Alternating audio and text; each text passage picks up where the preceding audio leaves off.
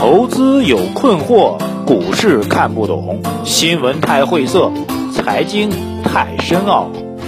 每天拿出五分钟，马洪曼博士为您闲话家常，答疑解惑。欢迎收听《财经老马日日评》。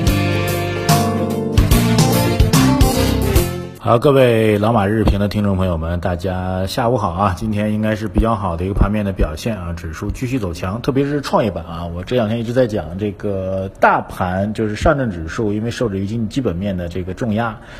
呃，特别是我这个下周一就要公布三季度的宏观经济数据了，各位一定要注意啊，这个季度数据会形成一个比较大的一个压力。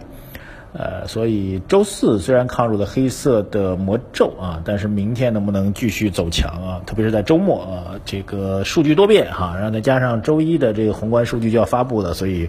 呃，特别是对于上证指数吧，我觉得特别对于上证指数来说，会形成明天会形成一个比较实质性的压力和考验。呃，当然，所谓人心思涨啊，这个成交量呢也有所放大。那么，那么成交量放大呢，目前基本上我认为呢，还是在场内的资金做一个自救的动作啊。这个目前还没有看到明显的场外资金入市的迹象，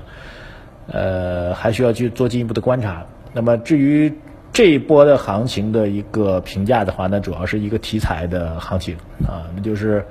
啊，美国那边的加息的情况肯定要推迟了。美国的宏观数据一个比一个差啊，然后加息推迟了，所以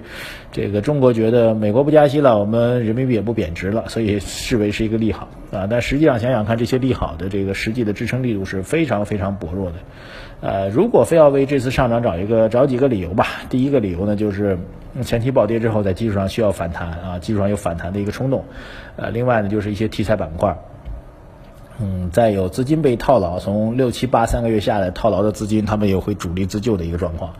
啊，再加一个理由的话呢，就是在年内或者年底前吧，再做一波这个吃饭行情啊。什么叫吃饭行情？很多人在问啊。那么简单点就是，比如券商啊、基金，呃，六七八的这个暴跌呢，把它全年的盈利啊，甚至之前牛市的全部盈利都抹掉了。那么他们终归要年底要发年终奖嘛，终归要给自己搞点奖金吧。啊，所以在年底前会做这样的行情，所以我能想到理由就是这些。那至于这些理由能够持续多久，您一起来判断，好吧？然后今天网友的提问啊，第一个网友叫 Rainbow，他说：“你好，马博士，现在投资困惑期，投资股权产品如何啊？”我我理解您的股权产品啊，呃，因为股票就是股权产品嘛。我们一般说的股权产品是和债权产品相对立的。那么债权产品就是买理财类产品啊，到期呢会还本金给您。股权类投资呢，照理说是不用还本金给您的啊，这个本金其实已经在企业的这个经营资金当中在运作了哈。当然，您可以把股份转让啊，但是它不是本金啊。所以我们一般说的股权投资包括股票。那么您的问题，我理解呢，就是可能是做一些类似于 VC 或者 PE 的这样一些股权投资吧，应该这样的概念。呃，我觉得可以考虑啊。当然，这种投资呢本身是风险比较大的。有一个故事跟您分享啊，就是一般我身边的一些。呃，实现了财务自由的人啊，什么叫实现财务自由呢？就是我这一辈子吃喝拉撒这些钱都花不光了哈，我已经有足够让我居住的大房子了啊，我连我儿子或者孙子的这个财产都准备好了啊，我想玩就玩，想吃就吃，想喝就喝，不用上班，这叫财务自由啊。这个我身边很多实现了财务自由的人，呃，他们在做的事情呢，就是在做类似于 VC 或者 PE 啊，甚至更早期的天使类的投资啊，所以他们是。已经有安全保障之后再做这样的事情啊，至于您合适不合适，供您做一个参考啊。毕竟不管是天使 VC 啊，乃至于到 VPE，甚至到 Pre IPO 啊，都会有风险的啊。比如 I Pre IPO，大家觉得以前风险很低啊，那现在 IPO 也停了啊，您 Pre 完了，然后没有后面的这个跟进的上市，那您不是资金被锁定了吗？好，下一个网友啊，他说他叫沙鹰，他说我是一个长线的战略投资者，在过去的两年牛市当中，总收益达到七倍哦，很厉害啊。但是六月大跌以来，亏了资金峰值的百分之三十之后，及时止损买了理财产品，一直到今天都没有参与。哎呦，呃，总体来说，这个沙鹰这位哥们儿还是做的不错的啊。您觉得经济层面或者市场出现了什么样的信号，可以就可以战略布局投资了？我认为您的观点虽然，我认同您的观点，就是虽然反弹力度很强，但不是挣大钱的机会。呃，OK 啊，感谢您的支持啊，您也是这个操盘高手啊，您可以在这个我的微信公号“财经马红漫”当中推荐一下您投资的股票，好吧，交流一下您的心得啊。我建议这位沙鹰同学啊，如果听到我们的这个节目的话，呃，不妨再把您之前能够赚七倍啊，然后能够这个呃收益减少百分之三十就回撤啊，这样一个这个方法啊，还有思路，跟我们沟通和交流一下。我们也希望有更多的牛散啊来交流您的思路。沙鹰只是一位啊，各位可以来交流。呃，什么叫出现战略信号啊？这个战略信号其实大概有。两种啊，第一种其实还是偏短期的信号，那就是我们听到了面对经济形势下滑的压力，我们听到了比较强有力的救市政策啊。这个政策就像零八年次贷危机最严峻的时候，到了零九年，我们温家宝总理大喊一声啊，我告诉你们啊，你们这帮人啊，这个我北周啊，总总理刚才温总理当时这么说，他说我每周都会有利好消息出台啊。然后零九年大家知道，零九年是股市的一波，我们叫做。当时叫做小阳春吧，连楼市当时也是反弹的，而且楼市的反弹是创出来历史的一个新高啊，零九年那时候啊，历史的一个新高，所以这是一种啊，就是我们的克强总理啊开始大动干戈的拉动经济增长来追求数据啊，当然这个是有后遗症的，是另外一个问题啊，但是对股市来说是一个直接的利好。另外一个就是比较中长期的，就是我们伴随着我们改革的推进，国有企业改革、我们的这个土地改革、我们的税制改革等等等等。然后我们突然发现有一天，哎呦，老百姓真的愿意在中国花钱了，哎呦，然后企业真的愿意在中国投资了，然后我们的这个创新创业啊，上海比如要建科创中心啊，科技创新、现代服务业，带动中国经济增长的这个数据有止跌企稳，甚至开始反弹，啊，到那个时候我觉得就是一个中长期的大牛市。那么从目前情况来讲呢，短期当中我刚才提到的类似当年温总理的那种做法是值得我们期待的啊，我觉得还是有可能的。包括从现在开始吧，给各位透露一个政策上的预判。从现在开始，任何时间，央行宣布降低存款准备金率，我觉得都是可以理解的，因为 CPI 实在是太低了，一点六的 CPI，这是通货紧缩哦，哥们儿。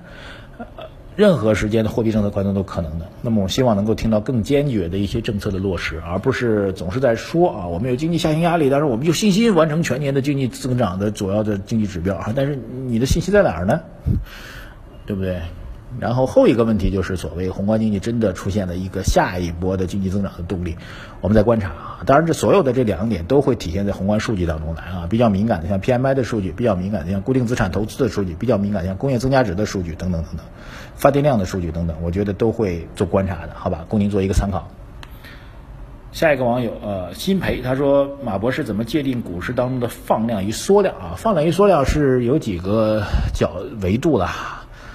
这个第一个维度呢，就是根您根据它的这个总的盘子啊，总的盘子，比如说这个一打打比方啊，完全打比方，一个亿的盘子，那么它的这个一般来说一个亿的盘子，可能我们认为啊，比如每天成交在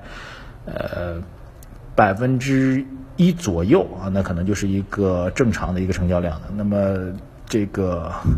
超过百分之一，我们就认为它的成交量是放大的，这是一个标准。另外一个标准就是要看这个个股的股性的活和死啊，股性这个。成交量历史当中，比如说它一直在某一个量位，打比方说，我们说，呃，三千万手每天啊，基本上平均在这个状况。那么突然比三千万手增加了百分之，我们一般来说增加百分之三十或者四十，那就叫做放量。比常规的，比如三千万手呢，低了百分之二十或者三十，那么就认为是缩量。就是它是两个维度，第一个维度是看它总盘子当中有多少股票是活跃的，然后。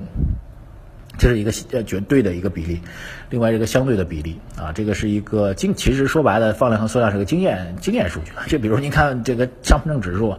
啊，这两天的量能显然比前期的这个横盘当中是放量了啊，但是这个放量呢，比最早的牛市的时候又是严重的缩量啊，所以它是一个相对的指标。只是我们来判断突然出现放量或者突然出现缩量的时候，会给股价的未来产生什么影响，这才是最重要的，好吧？这个其实说简单也蛮简单的啊。呃，下一位网友电工啊，理查理查德啊，他说能不能在节目当中跟进一下全国发电量的增长，想听听您的分析啊。全国发电量其实一直是在负增长当中吧，呃，表明中国工业发电量是数据，为什么要看发电量数据？发电数据造不了假哈，而且这个造假是我我昨天给他讲过这个关于银广夏的事情啊，这个还有，当然银广夏被曝光的一个是发电量的数据，还有一个是。外贸进出口的数据啊，它号称我们有大量的产品销到国外去了，但是从海关那边拉你这个进出口的单据，发现哎他妈的扯淡，压根就没这个。您说大量的产品卖给国外去了，那海关的单据呢？没有。OK，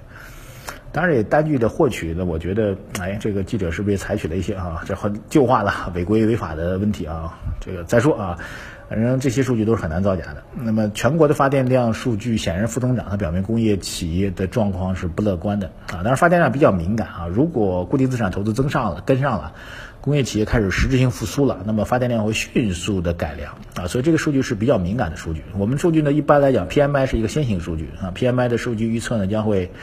啊先于宏观 GDP 这种指标要至少早它一个季度。那么发电量数据是比较敏感的数据，它虽然没有办法先行啊，但是它是最敏感的啊发生波动的一个数据啊，这个所以它还蛮重要。当然，现在发电量总体负增长，还引发出另外一个问题呢，就是。呃，在宏观方面，就是前期呢，大量的发电企业投资建了，因为我们前些年，比如说各位到了暑假的时候啊，天热的时候，啊，经常会说这个什么拉闸限电啊，电量供给不够啊，然后保障重点企业什么居民用电之类的。那这些年没有啊，它的背后呢，就是发电企业大量的产能过剩，所以发电量锐减的一个问，另外一个问题呢，就另外一个视角就是大量的工业这个发电类企业的产能的严重的过剩啊，所以。中国这种产能过剩是到处弥漫。好，明天还会继续回答大家的问题啊，包括这个惭愧凡夫啊、小老鼠，还有紫荆花、卢红果啊，还有大家继续提问啊。我们的微信公众号“财经马红漫”等着您的关注啊，一定要加我们微信公众号，然后您提到问题，我们都可以收到。然后今天再做一个呼吁吧啊，昨天也做了一个呼吁，说这个做空能不能赚钱？有网友回答我了，说做空其实我们也没心理赚钱，顶多呢就是。哎，减少一些亏损就算不错了啊！其实人性很难去通过做空赚钱的，比较难。OK，好，关注微信公号来参与我们讨论吧，谢谢大家，再见。